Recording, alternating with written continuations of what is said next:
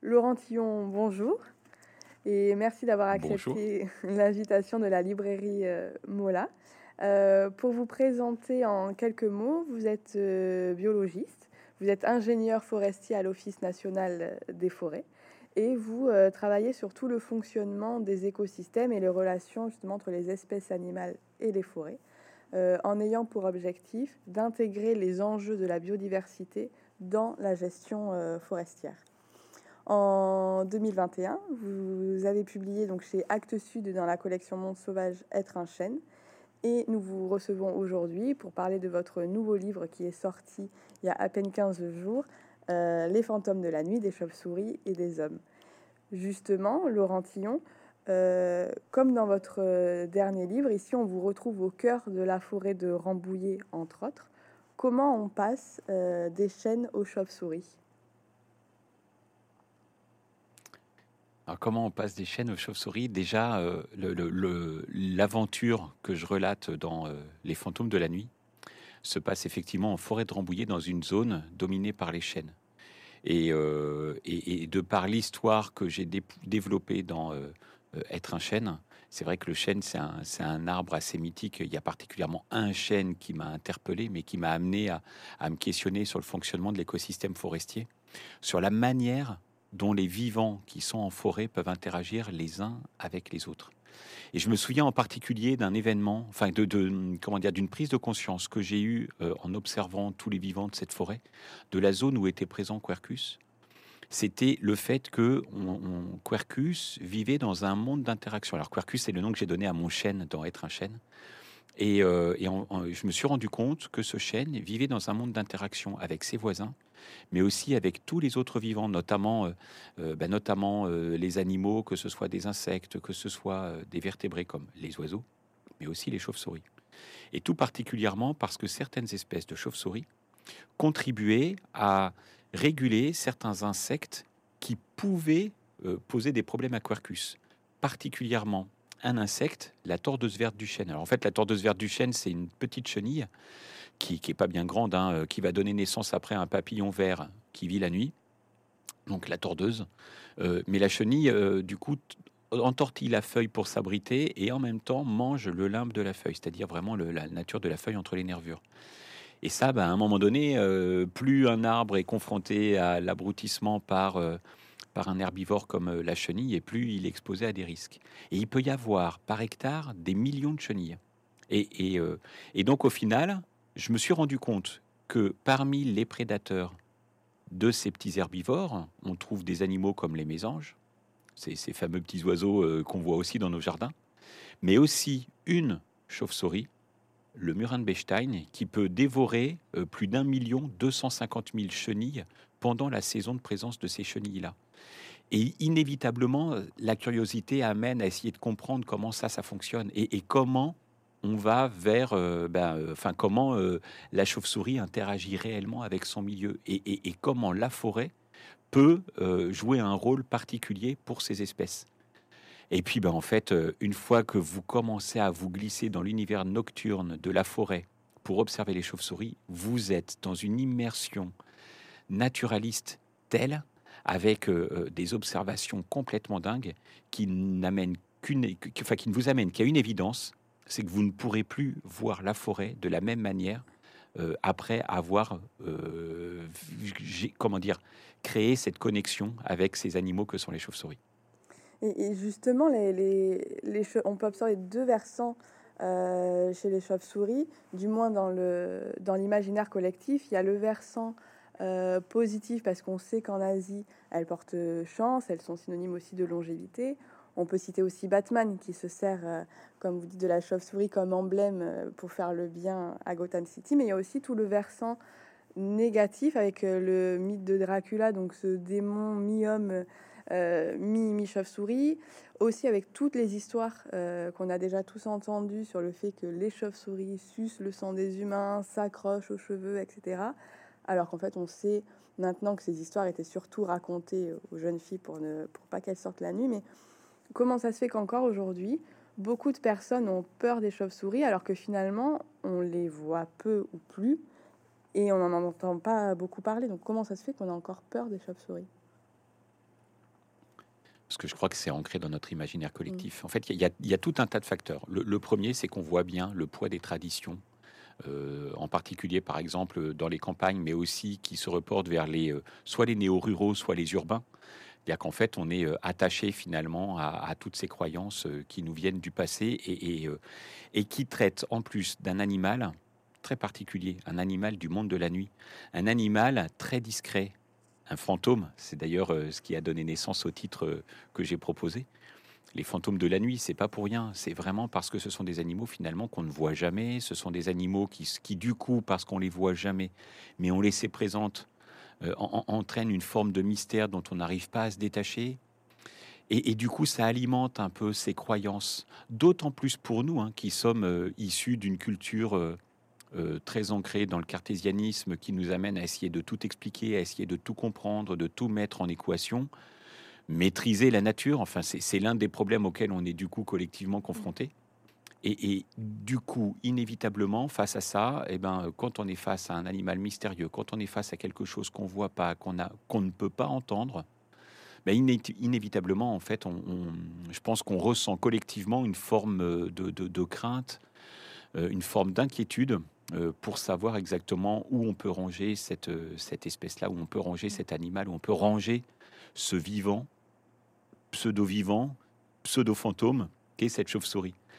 Et puis après, il y a effectivement du coup tout ce qui a été nourri et alimenté par ça, par cette croyance, parce que finalement, ce qu'on vit aujourd'hui, c'est ce sentiment de se dire la chauve-souris, c'est un animal mystérieux qu'on a du mal à évaluer, qu'on distingue à peine dans notre, dans notre environnement mais c'est quelque chose qu'on avait déjà ancré euh, les siècles passés. Et c'est ce qui a donné naissance à toutes ces croyances qui ont fait que, ben, moi étant petit par exemple, je me souviens, je vous raconte une petite histoire, je fais une petite parenthèse, mais petit, dans la ferme familiale maternelle, alors faut imaginer, on est dans le Perche, pour y accéder, il faut plusieurs kilomètres totalement isolés et, ce n'est qu'après avoir passé la dernière ferme qu'on arrive dans un cul-de-sac qui fait encore 800 mètres pour arriver jusqu'à cette ferme qui est euh, au milieu des pâtures avec les vaches. Et là, à cet endroit-là, j'avais dans les 4-5 ans. Et à ce moment-là, euh, enfin un, jour, euh, enfin un soir en particulier, d'hiver, il y a du vent, le volet claque, la nuit est tombée, donc vous imaginez l'ambiance dans cet endroit un peu isolé. Et là, on commence à raconter euh, des choses autour de l'hiver. Il y a une sorte de peur dans les visages autour de moi qui commence un peu à s'installer. Une forme d'inquiétude, pas vraiment une peur, mais plutôt une inquiétude. Jusqu'à ce que le vent se calme un tout petit peu et qu'une chouette vienne s'installer sur la gouttière, au point à un moment de faire des petits bruits. Et c'est comme ça qu'on l'identifie. Puis à un moment, elle a fait son, son, son chant, qui ressemble plutôt à un cri d'orfraie. Et, là, on en est venu à parler des légendes, à, parler de cet animal de la nuit qui était, euh, vous voyez, ça date, euh, bah, ok, euh, je, n'ai pas 20 ans, mais malgré tout, c'est pas si vieux que ça. Et pour autant, et pour autant, à l'époque, eh bien, tout de suite, cet animal, la chouette, était associée au démon de la nuit. Et bien sûr, la conversation a dérivé vers les chauves-souris. Et les chauves-souris, c'était vraiment aussi des démons, des représentants du diable, des animaux à éviter coûte que coûte, et qui allaient euh, bah, se réfugier parfois dans les maisons, mais qu'il fallait évacuer euh, quoi qu'il arrive. Et moi, j'ai vu, alors, pas des chauves-souris, mais des chouettes clouées sur la porte des granges, et il était habituel dans ces contrées-là de les clouer encore jusque dans les années 90, voire début des années 2000. Mais tout ça, c'est le fruit de toute une tradition, c'est-à-dire qu'en réalité, euh, et puis de toute une croyance qui a fait qu'on on a toujours cru du coup que euh, les, chauves-souris pouvaient s'accrocher dans les cheveux. C'était faux, mais on racontait que les chauves-souris suçaient le sang, comme euh, Dracula justement que vous avez cité. Et ça, eh ben, ça, a duré jusqu'à nos jours. Alors on le racontait pour, comme vous disiez, empêcher les, les, jeunes filles de sortir la nuit dans les campagnes. Ça marchait plus ou moins, je crois. il n'empêche, il n'empêche que c'est quelque chose qu'on retrouve encore, euh, encore de nos jours. Et, même si aujourd'hui on sait que ça n'existe pas, ben malgré tout, on est ancré dans quelque chose d'assez étrange. D'ailleurs, je rebondis, vous, vous, parliez de Batman. Vous voyez, dans Batman, au final, eh ben, la chauve-souris, euh, euh, c'est l'animal qui fait peur. C'est la peur de Bruce Wayne. C'est aussi de cette peur qu'il va réussir à contrôler et à maîtriser qu'il va devenir Batman, puisqu'il va l'utiliser comme symbole de peur pour effrayer les méchants dans les rues de Gotham la nuit. Donc voilà, ça, montre bien tout l'imaginaire qu'il y a autour de, cet animal-là dans nos cultures à nous, les, cultures occidentales. Et oui, et, aussi malheureusement, les chauves-souris, on, les nomme surtout comme porteuses de maladies, comme euh, nuisibles. On peut évidemment pas parler de chauve-souris sans parler de la crise Covid que l'on vient de que l'on vient de passer, mais euh, on la nomme vraiment responsable avec d'autres animaux. Mais est-ce que finalement le seul et unique responsable ce serait pas l'homme par, par sa trop grande proximité avec euh, ces espèces-là, alors que normalement on ne devrait pas être aussi proche et devrait pouvoir vivre leur vie euh, tranquille de, de leur côté et ne pas transmettre ces différentes maladies Alors, pour répondre à votre question, je vais, devoir euh, euh, développer deux ou trois petits axes qui, qui, m'ont tenu euh, particulièrement à cœur au moment de l'écriture du livre. La, première chose, c'est que le livre Les fantômes de la nuit, quand je l'ai écrit, au tout début, dans l'échange que j'ai eu avec mon éditeur, en fait, c'est mon éditeur Stéphane Durand chez Actes Sud qui m'a proposé d'écrire ce livre. J'ai pas eu l'inspiration tout de suite. Pour tout vous dire, j'ai d'abord eu l'inspiration pour être un chêne. Donc du coup, il me commande un livre sur les chauves-souris, je lui propose un, manuscrit sur le chêne. Bon, j'étais presque dans les clous hein, de la commande initiale, à, un ou deux détails près. Bon, si ce n'est que pourquoi j'ai pas eu euh, euh, tout de suite la, la, la, comment dire l'inspiration pour écrire euh, Les fantômes de la nuit? Parce que je savais pas quel axe lui donner. Au tout début, quand j'ai commencé à écrire quelque chose, c'était bien avant la crise du Covid. C'était début 2010, 2019, pardon.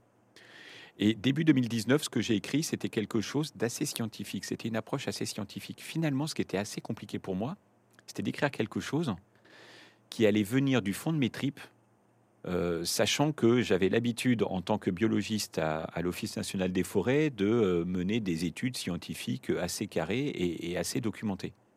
Là, c'est autre chose, en fait, qu'on attendait de moi.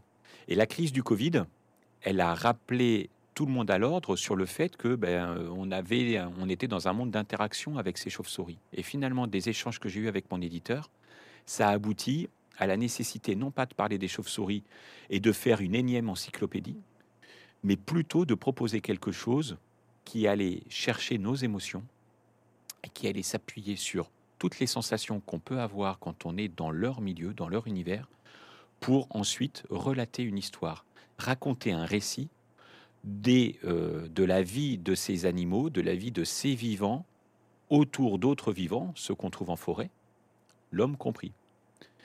Et là, du coup, je suis allé chercher complètement autre chose. Et, en allant chercher cette autre chose, alors il y avait bien sûr euh, une, connaissance scientifique que j'avais hein, des chauves-souris, je les suis depuis euh, presque 30 ans maintenant, donc je commence à bien les connaître. Pour autant, je découvre énormément de choses encore aujourd'hui.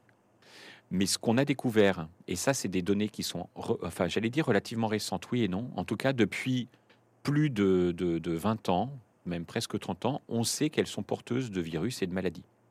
Mais comme toute la faune sauvage, en réalité, il y en a absolument partout.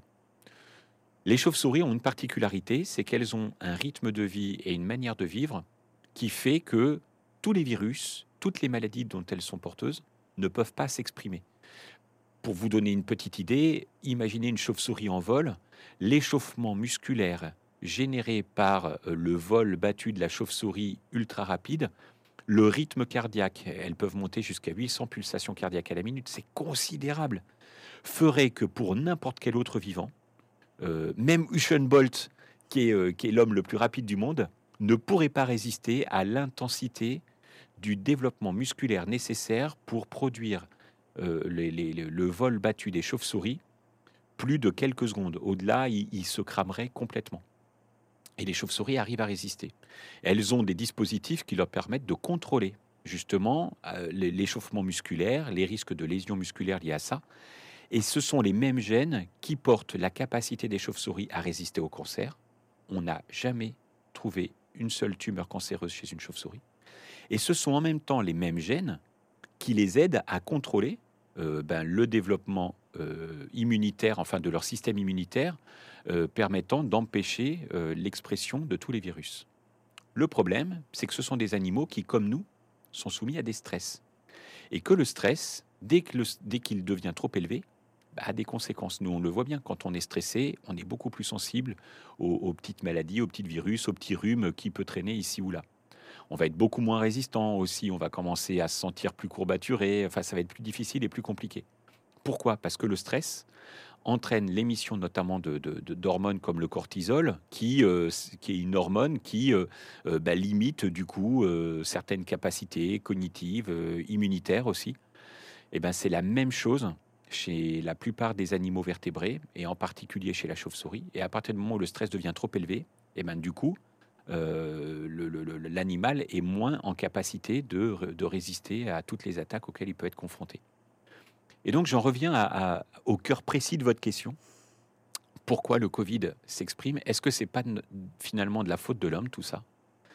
Mais Ce qu'on sait, c'est que euh, globalement maintenant, depuis, euh, depuis euh, une bonne vingtaine d'années, 25 ans, tous les 3 à 5 ans, il y a une maladie assez grave qui émerge. Alors les noms euh, font peur, rien quand on les prononce parce qu'on sait ce que ça a comme conséquence. Ebola, MERS, le SRAS, la Covid-19. Tout ça, ce sont des virus qui se sont exprimés ou qui s'expriment parce qu'il y a à un moment donné un problème dans le, on va dire dans les habitats des, populations des espèces de chauves-souris qui habitent à un endroit donné. À chaque fois, il y a eu un problème qui a entraîné la disparition de l'habitat ou l'appauvrissement de cet habitat au point que les animaux n'étaient plus en capacité d'avoir toutes les ressources qui leur sont nécessaires pour réussir à vivre de manière normale.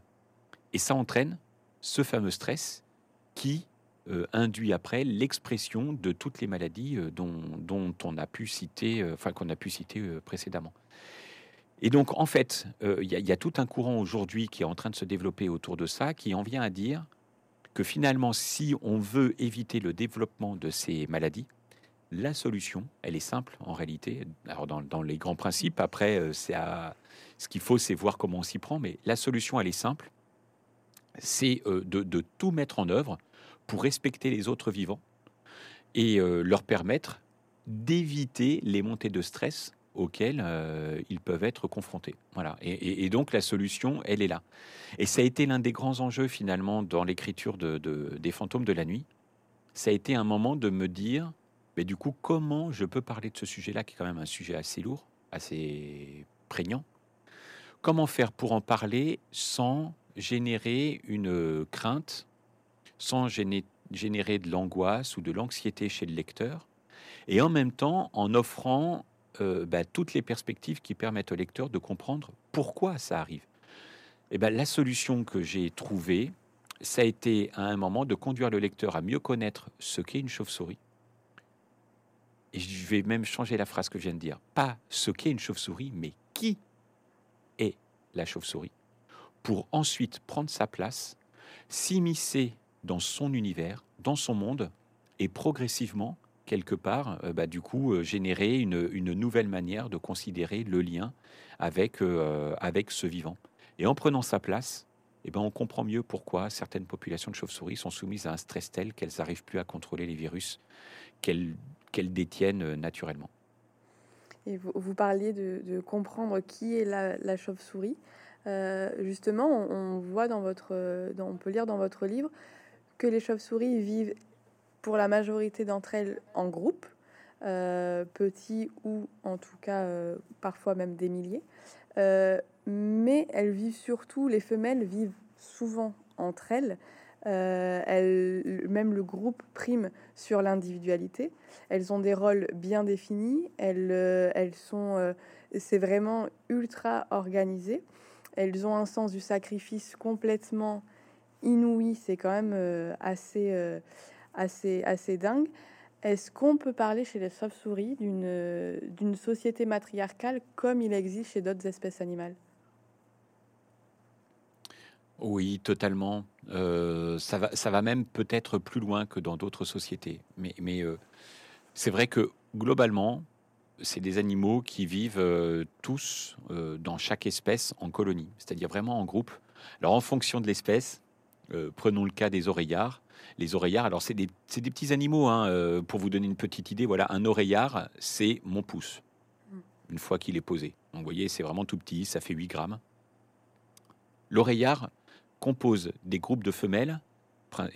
rares sont les mâles qui sont autorisés à rester avec le groupe. Et, ces femelles se réunissent entre amis, voilà, entre bonnes copines, parce que bah, du coup l'amitié ça compte chez cette espèce. Alors que chez d'autres espèces comme le murin de Bechstein, c'est un peu différent. C'est la famille qui prime, c'est la famille qui compte. Et là, du coup, elles vont mettre l'accent particulier sur l'organisation matriarcale telle que, vous, que vous le disiez. Avec malgré tout des femelles qui sont euh, très importantes dans l'organisation du groupe. On voit bien dans chaque groupe humain, et, c'est là que du coup la comparaison parfois elle peut être un peu délicate parce qu'on pourrait se dire attention de ne pas tomber non plus dans l'anthropomorphisme. Euh, c'est pas ça. C'est juste que réellement, dans ces, chez ces espèces, eh bien, il y a une organisation telle qu'il y a bien des femelles qui sont dominantes avec un caractère très ferme, et puis d'autres qui sont plus dominées et qui sont plus là en soutien de la colonie. Et chez certaines espèces, ça peut aller très loin. Ce qu'on soupçonne, par exemple, chez le murin de Bechstein, c'est un, comportement très particulier qui est lié au fait que certains printemps, les conditions sont pas bonnes pour permettre à, tous les animaux, tous les individus de la colonie d'aller se nourrir.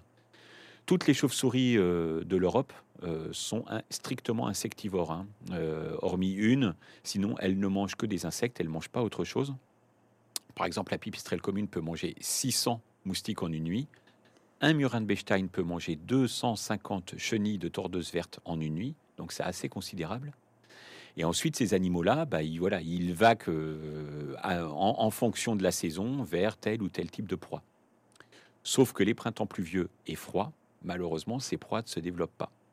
Ou en quantité tellement euh, inférieure à, ce qu'il y a habituellement qu'on sait que tous les individus, toutes les femelles, ne trouveront pas à manger euh, à proximité de la zone dans, laquelle elles ont l'habitude d'aller chasser. Et à ce moment-là, il se passe quelque chose d'assez incroyable. Toutes les chauves-souris, sans exception, mettent au monde au mieux un jeune par an. Donc vous voyez, le taux de renouvellement, il est très très faible. Mais pour autant, c'est des animaux qui peuvent vivre assez longtemps, 20, 30 ans.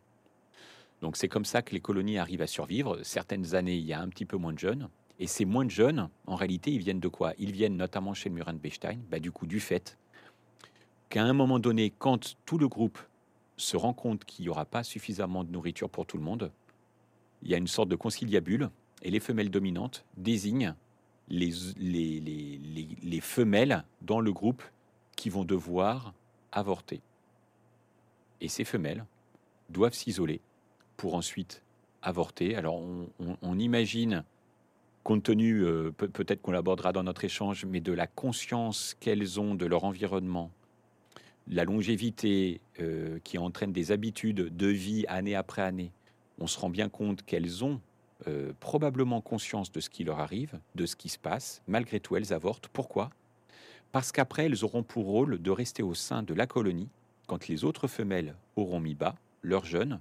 Pendant les trois premières semaines, le jeune n'est pas autonome, il n'arrive pas à, maintenir la température suffisante tout seul. Et c'est bien les femelles qui restent à l'intérieur de la colonie qui aident à maintenir les conditions idéales pour le développement des jeunes.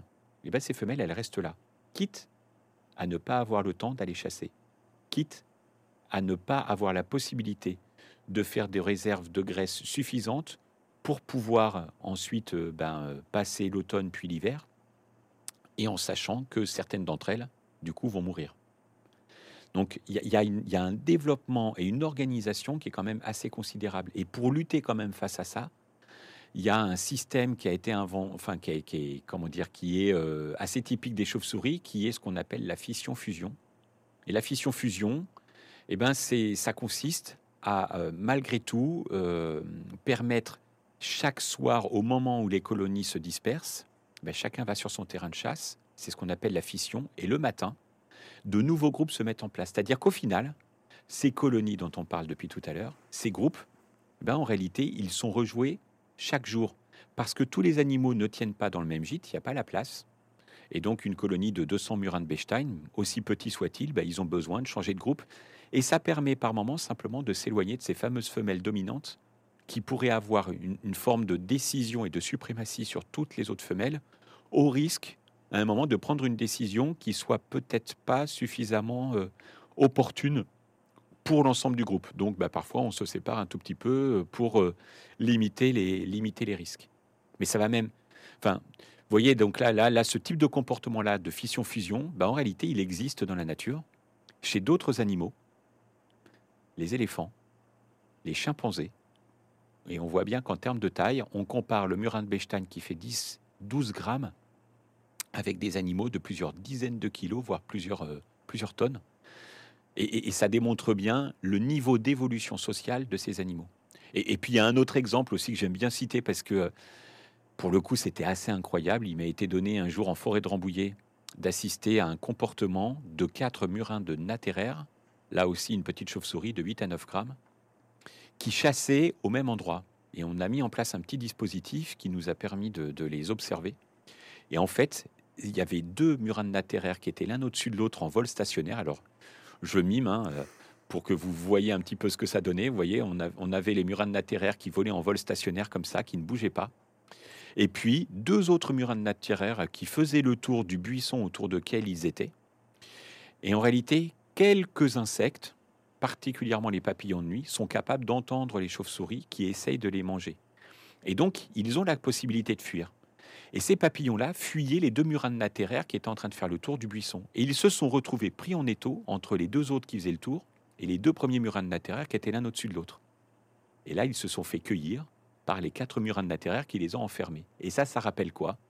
Ça rappelle des comportements de prédation d'animaux comme les orques, les lionnes, les loups, des super prédateurs qui savent chasser en groupe, ce qui nécessite une cohésion sociale, des comportements euh, sociaux ultra évolués pour réussir, euh, bah, de, de, de, réussir à développer ce type de comportement euh, de, prédation en groupe. Quoi.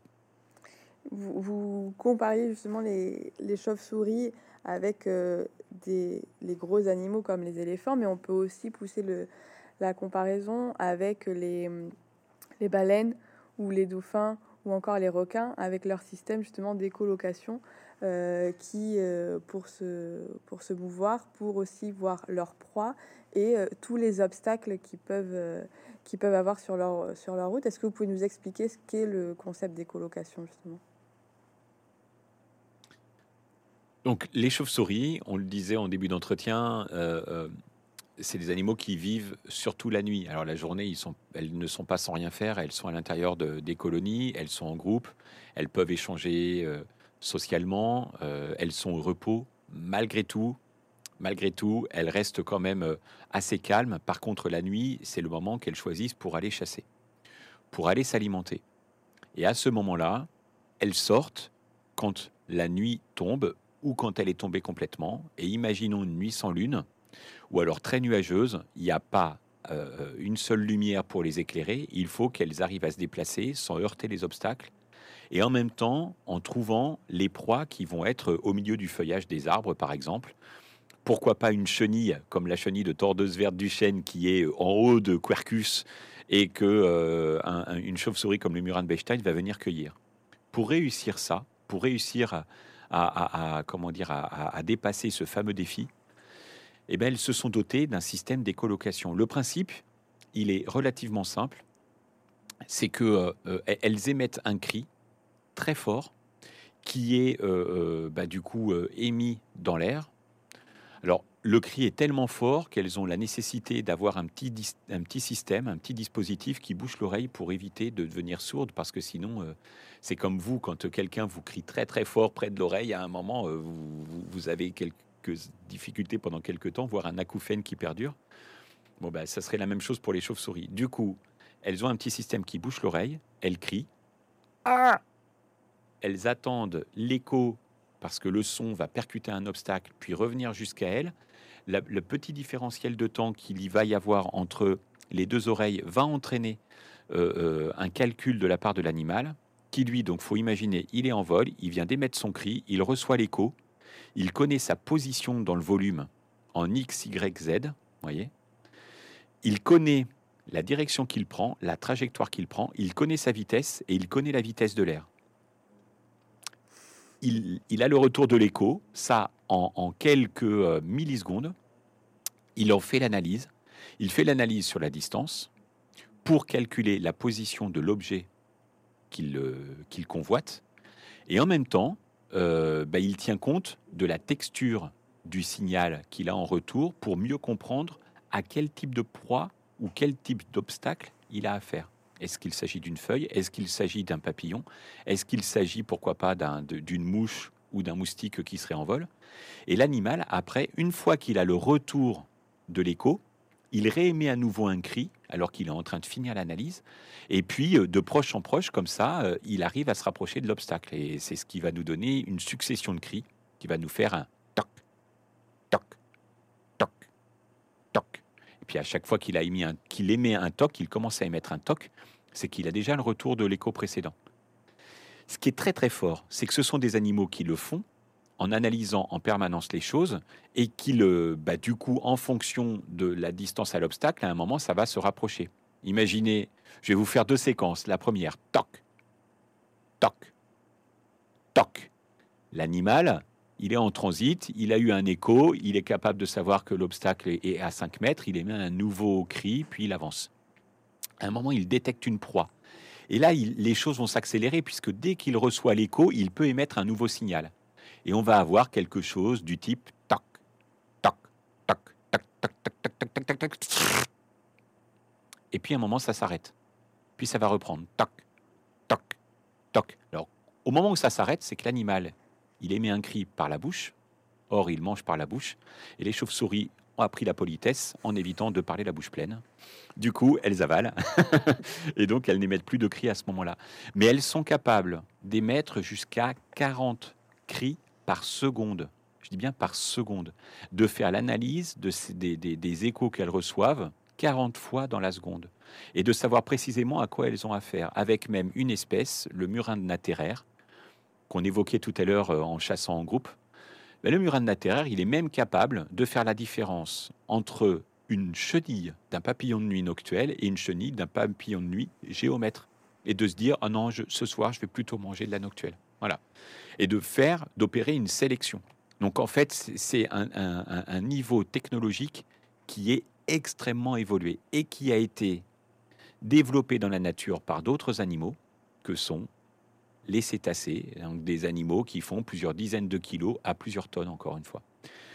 En fait, c'est euh, du coup c'est ça qui, qui rend ces chauves-souris absolument fascinantes, c'est que dans les capacités sociales qu'elles ont développées, tout comme les super technologies qu'elles ont développées, elles sont mais vraiment tout en haut de ce que l'évolution, de ce que la vie a été capable d'inventer.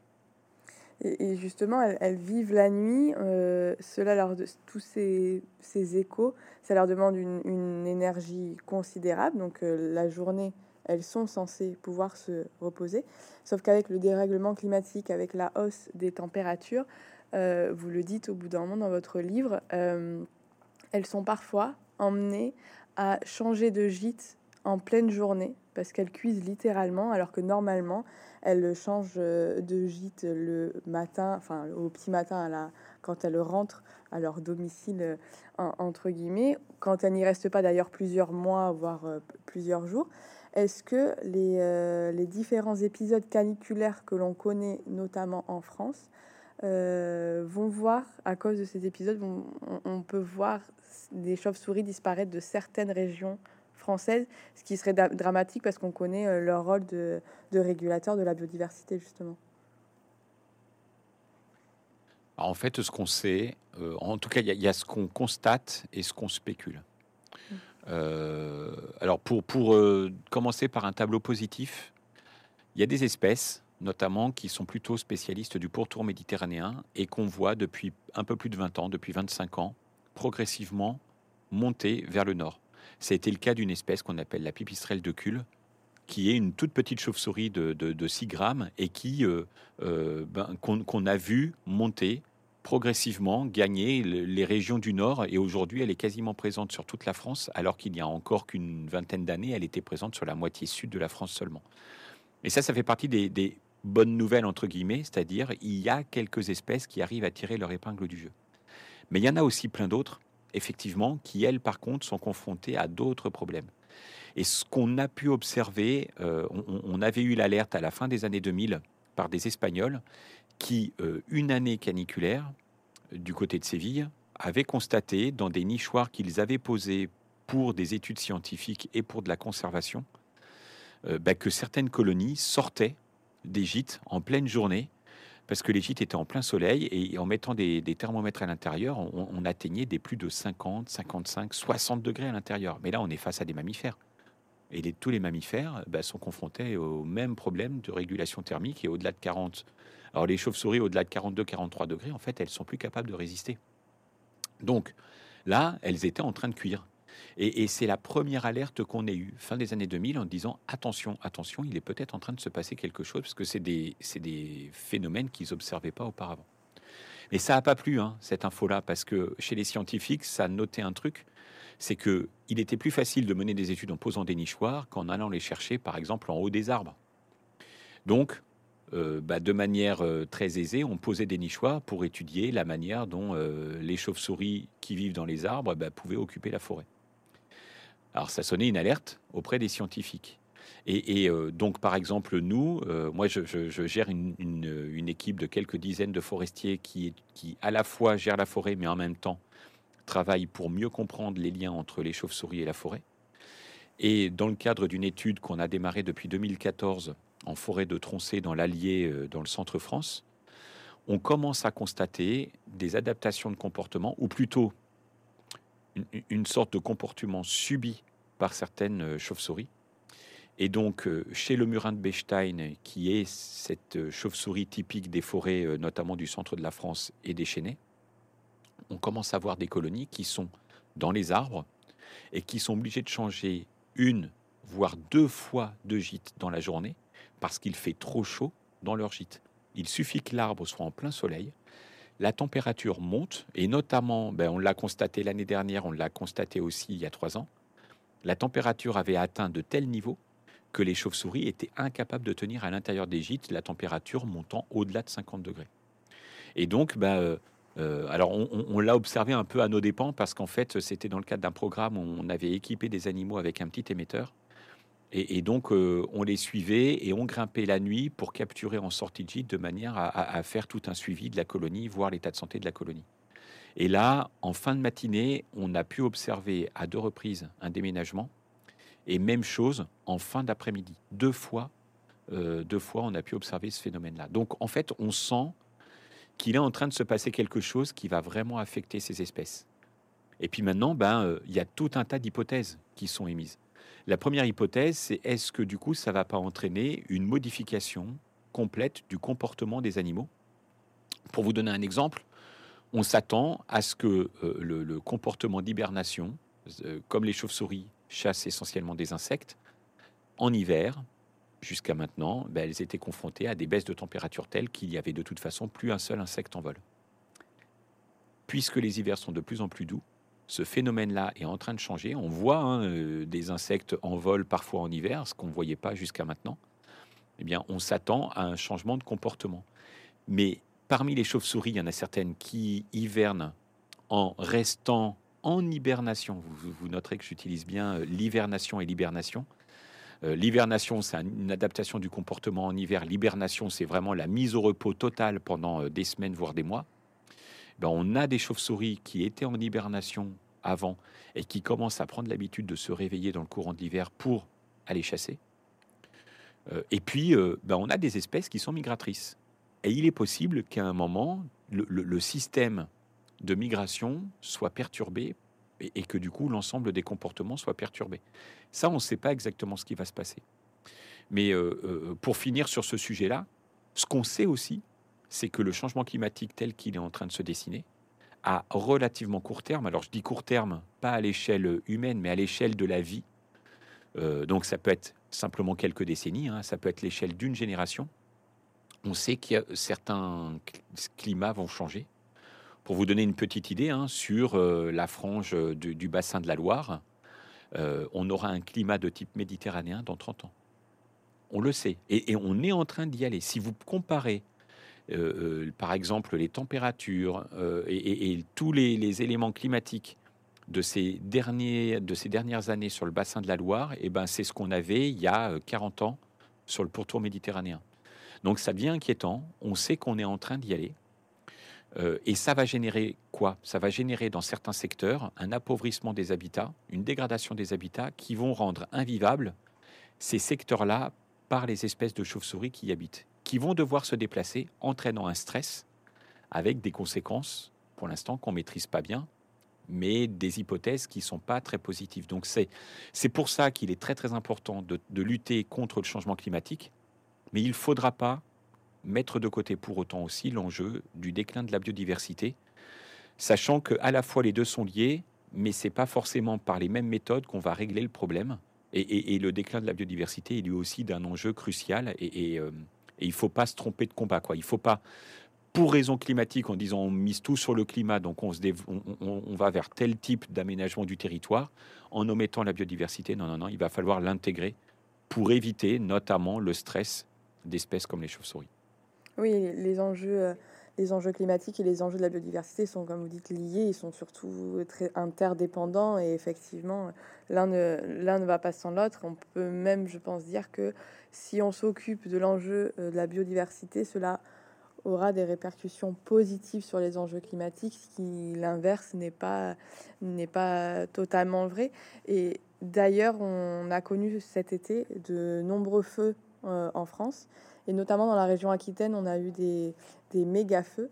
Euh, est-ce que les scientifiques, vous, euh, ont, des, ont, déjà des, des, résultats sur, le, sur les chauves-souris qui ont, qui, enfin les chauves-souris aquitaines qui sont en Aquitaine?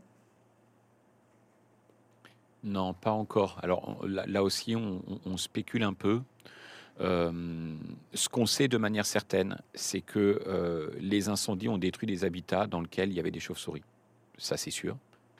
Ce qu'elles sont devenues, impossible de vous dire parce que pour le coup, on n'y était pas au moment des incendies. Euh, C'était pas possible. Si on avait mis en place des dispositifs d'observation, ils auraient brûlé, on n'aurait pas pu récupérer non plus les infos. Donc ça, on le sait pas. Euh, on peut imaginer aussi que, indépendamment de l'incendie lui-même, euh, si euh, les humains étaient gênés, voire, voire affectés par les fumées et la pollution associée, on peut spéculer du fait que l'ensemble des, de, la faune, l'ensemble des vertébrés, a, elle aussi, enfin, lui aussi été affecté. Et, et notamment les chauves-souris. Mais là aussi, on peut que le spéculer, on ne le sait pas. Par contre, ce qu'on sait, c'est qu'il y a malgré tout, donc il y a une perte d'habitat, il y a une perte de gîtes utilisés par euh, certaines espèces de chauves-souris. Parfois, de manière assez étonnante quand même, on constate euh, sur ces zones régénérées quelque part euh, une, capacité de, résilience du milieu avec une régénération de la forêt qui est totalement inattendue. Pour, vous donner une petite idée, alors en tout cas c'est comme ça qu'on fonctionne pour la forêt publique, mais je crois qu'il y a des forestiers privés aussi qui adoptent le même comportement. Ce n'est pas la première fois qu'on est confronté à des incendies, on en a eu notamment en zone méditerranéenne, etc. Ce qui est très étonnant, c'est que parfois au bout d'un an, voire deux ans, on voit la forêt se régénérer toute seule. et c'est ce qui justifie le fait que l'urgence pour le forestier après un incendie, c'est de ne rien faire c'est de ne rien faire pour observer pendant les deux premières années ce qui va se passer, pour voir si ça va pas se régénérer. Et de manière très étonnante, si parfois on voit des graines qui viennent jusque-là, jusqu'aux zones incendiées pour germer, on voit aussi des insectes venir. C'est arrivé en zone méditerranéenne que des cigales viennent sur les zones brûlées. Et à ce moment-là, euh, ben on voyait des espèces comme la grande noctule, qui est la plus grande chauve-souris européenne, venir spécialement chasser au-dessus de ces zones incendiées l'année suivant l'incendie alors que auparavant, elle ne venait pas et qu'il n'y avait pas forcément d'ailleurs une grande richesse en chauve-souris. Donc de manière étonnante, on sait qu'il peut se passer, euh, enfin qu'il peut y avoir des comportements euh, très étranges et, euh, inattendus chez certaines espèces. Mais pour autant, ça va nécessiter qu'on puisse voir exactement comment ça se passe. Alors pour votre info, en 2021, enfin en 2020, 2021, 2022, le réseau sur les mammifères que j'anime à l'ONF, on a réalisé l'état des lieux complet des chauves-souris euh, de la forêt de la Teste. Forêt de la Teste qui a particulièrement brûlé aussi. C'est l'une des deux grandes forêts qui a brûlé. Et on avait des systèmes d'observation en place jusqu'au début juin. Un mois après, ça brûlait. Cette année, 2023, on y retourne exactement à la même période, fin mai, début juin, pour faire le après, voir du coup comment se répartit l'activité des chauves-souris sur les 3500 hectares qu'on avait étudiés en 2022 tout particulièrement, et en appliquant le même protocole. Donc, euh, en fait, euh, je vous répondrai, mais dans quelques mois, c'est encore un petit peu tôt. Mais, euh, voilà, on, va essayer de voir et d'estimer le préjudice écologique lié à cet incendie, clairement. Et en parlant de préjudice écologique, justement, en, donc, les, enjeux climatiques sont, euh, sont dans tous les débats. Euh, en ce moment, euh, la crise énergétique aussi. On isole de plus en plus et de mieux en mieux nos maisons ainsi que les bâtiments publics. on voit aussi fleurir dans le paysage français de plus en plus de, champs éoliens. en quoi ces deux inventions humaines peuvent être une catastrophique pour les, pour les chauves-souris, entre autres? Alors, sur, ce sujet-là, il y a effectivement deux choses en particulier qu'il faut retenir. La première, assez simple, c'est que euh, la rénovation énergétique de nos bâtiments, elle est effectivement nécessaire. Pour autant, elle est nécessaire si on ne condamne pas tous les vivants qui sont présents euh, euh, autour de nous et qui ont appris à vivre un peu à nos dépens d'ailleurs en vivant à nos dépens déjà auparavant, mais qui euh, continuent à le faire aujourd'hui parce qu'on a appauvri certains milieux naturels dans lesquels on pouvait les avoir auparavant. Donc, ils ont besoin des habitats chez nous. Et on a des colonies de pipistrelles communes, euh, de sérotines communes qui vivent dans nos habitations et qui malheureusement se voient fermer la porte à cause de la rénovation énergétique. Donc il existe des solutions, hein. c'est de laisser des petits espaces, des nichoirs, des blocs euh, qui permettent l'accueil de ces, de ces espèces. Je vais vous citer un exemple. Euh, là, en ce moment, il y a des actions qui sont portées par un, office HLM euh, dans le centre Val-de-Loire qui refait euh, bah, du coup l'isolation des bâtiments. Jusqu'à maintenant, c'était un peu des, des, passoires énergétiques. Là, ils vont faire une isolation nickel sur des bâtiments dans lesquels il y a des noctules. Eh bien, ils ont pris la décision de mettre en place des dispositifs avec des nichoirs inclus dans les systèmes d'isolation ce qui ne va absolument pas créer de pont thermique. Les nichoirs, ils sont adaptés de manière à ce qu'il n'y ait pas de pont thermique, mais tout en, enfin, tout en permettant l'isolation des bâtiments. Eh bien là, on est typiquement dans un système qui va permettre euh, bah, de concilier le maintien des espèces avec ce problème de rénovation énergétique des bâtiments. Donc en fait, ça démontre que c'est totalement possible. Il faut juste faire l'effort de réfléchir à la manière de concilier les deux enjeux. Là où c'est plus compliqué, c'est que euh, on est en train de vivre, hein, ça y est, ça a été voté, la loi d'accélération des énergies renouvelables, qui euh, devrait faciliter les choses pour le développement éolien, le développement des panneaux photovoltaïques. Alors, pourquoi on a besoin de ces énergies? On a besoin de ces énergies, nous ne voilons pas la face, non pas pour répondre à un enjeu climatique, mais pour augmenter la quantité d'énergie produite. Malheureusement, pour l'instant, l'énergie produite, en plus, ne permet qu'une chose, c'est de dépenser plus d'énergie. Alors jusqu'à maintenant, c'était le cas, un petit peu moins depuis, c'est triste à dire, mais depuis la crise euh, ukrainienne, puisque là, pour le coup, ben, euh, la difficulté d'accéder à certains types d'énergie, de, comme le gaz ou autre, nous impose de faire des économies. Donc voilà, ça, ça, a été, euh, ça a été un effet, un, effet un peu étrange de cette fameuse crise. Euh, mais il y, a un autre, euh, il y a un autre élément, c'est que du coup, on en vient à vouloir développer l'éolien coûte que coûte avec le moins de freins possible. Et clairement, alors moi, à titre de, personne euh, individuelle, j'appartiens à, ce qu'on appelle le Conseil national de protection de la nature, dans lequel on voit passer des projets d'aménagement et, on voit bien qu'il y a une tension de plus en plus forte vis-à-vis des panneaux photovoltaïques et de l'éolien pour ouvrir de plus en plus ces deux énergies. Et l'un des éléments qui ralentit un peu le développement de ces deux énergies, c'est la prise en compte de la biodiversité, et notamment pour l'éolien, de la faune volante, les oiseaux et les chauves-souris. Et clairement, hein, le message de l'État, le message du, des, lobbies euh, énergétiques, c'est de se dire l'enjeu énergétique est tel L'enjeu qui vise à limiter la quantité de carbone dans nos rejets eh ben, implique d'augmenter la part de l'éolien. Ok, sauf que ça a une conséquence. Développer l'éolien sans limitation vis-à-vis de la faune volante entraîne la mort de certaines espèces de chauves-souris, et en particulier de l'une d'entre elles, la noctule commune. La noctule commune, c'est une espèce qui est capable de voler jusqu'à des vents de 40 km/h.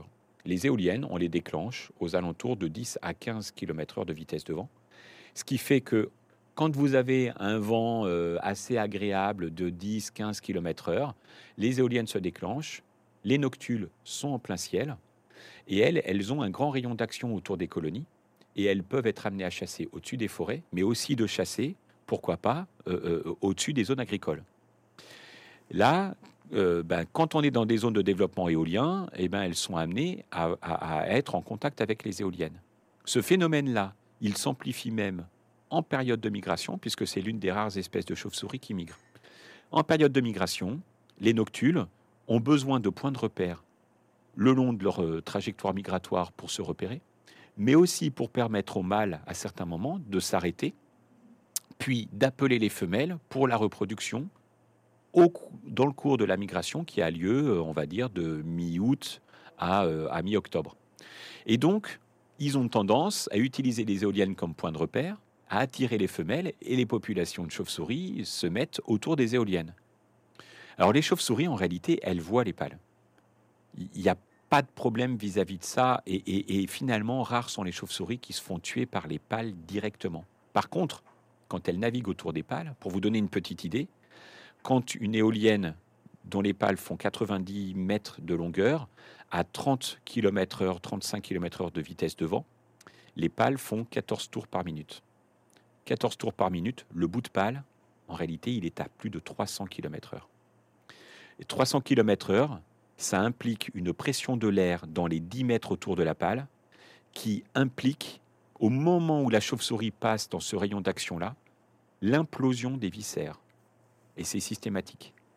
Pourquoi? Parce que l'animal, il est à 800 pulsations cardiaques à la minute. Vous imaginez la machine la machinerie euh, biologique qui est à l'intérieur, et là, elle passe à proximité, le souffle d'air est tel que, bam, ça explose. D'ailleurs, c'est ce qui fait que euh, euh, vous, ne pouvez pas rester sur un quai euh, le long d'une voie TGV en pleine vitesse à 300 km/h, parce que c'est beaucoup trop dangereux, on est bien d'accord. Donc, du coup, ça tue des noctules. Et presque, pour vous donner un exemple, en pleine de Beauce, dans les années 2010, une chauve-souris sur trois qui était retrouvée au pied d'une éolienne, c'était une noctule.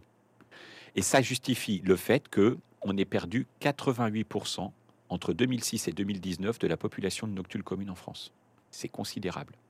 Alors on pourrait se dire, bon bah ok, euh, eh ben, c'est la noctule, euh, ben, est-ce que à la limite il ne faut pas collectivement qu'on accepte l'idée de perdre une espèce de chauve-souris euh, pour répondre à notre enjeu énergétique? Au-delà du côté déontologique de cette question qui n'a absolument pas de sens, du côté philosophique de cette question qui n'a absolument pas de sens, du côté moral, il y a un autre effet c'est que depuis une bonne quinzaine d'années, on observe dans les forêts un phénomène qu'on n'avait pas jusqu'à maintenant. C'est l'augmentation de certains insectes ravageurs des forêts, en particulier un ravageur, le hanneton. Le hanneton forestier, il y en a toujours eu. Par le passé, alors moi, il y a plein de gens qui me racontent euh, que dans la forêt, près de chez eux, quand ils étaient gamins, euh, il, y a, il y a 60 ans, il y avait des hannetons. C'est très vrai. Mais il y avait des prédateurs naturels qui les contrôlaient et qui faisaient que, même s'il y avait beaucoup de hannetons, il n'y avait pas de défoliation entraînant la mort des arbres. Là, les populations de hannetons sont en train d'augmenter d'une telle manière dans certaines forêts qu'on peut voir des forêts, j'en ai vu euh, il y a, 3-4 ans, de 150 hectares d'un seul tenant de vieux chênes, il n'y a plus un arbre vivant. Pourquoi? Parce que le hanneton, il a un cycle de vie de 4 ans au stade larvaire dans le sol. Et les larves, pendant 4 ans, mangent les racines des arbres. À cause du changement climatique, les hivers sont plus doux, les larves ne gèlent plus. Donc il y a moins de mortalité larvaire. Et une fois que la larve est arrivée à la fin du cycle, l'animal se transforme et donne naissance à ce fameux coléoptère, le hanneton, qui a en gros une vie de 15 jours à 3 semaines. Les animaux montent dans les feuilles des arbres, enfin dans les, dans les houppiers des arbres, et là mangent les feuilles en journée. Le soir, à la tombée de la nuit, ils sont en vol, les mâles cherchant les femelles pour s'accoupler. Et puis après une heure de vol, se posent à nouveau pour dormir sur les feuilles de chêne.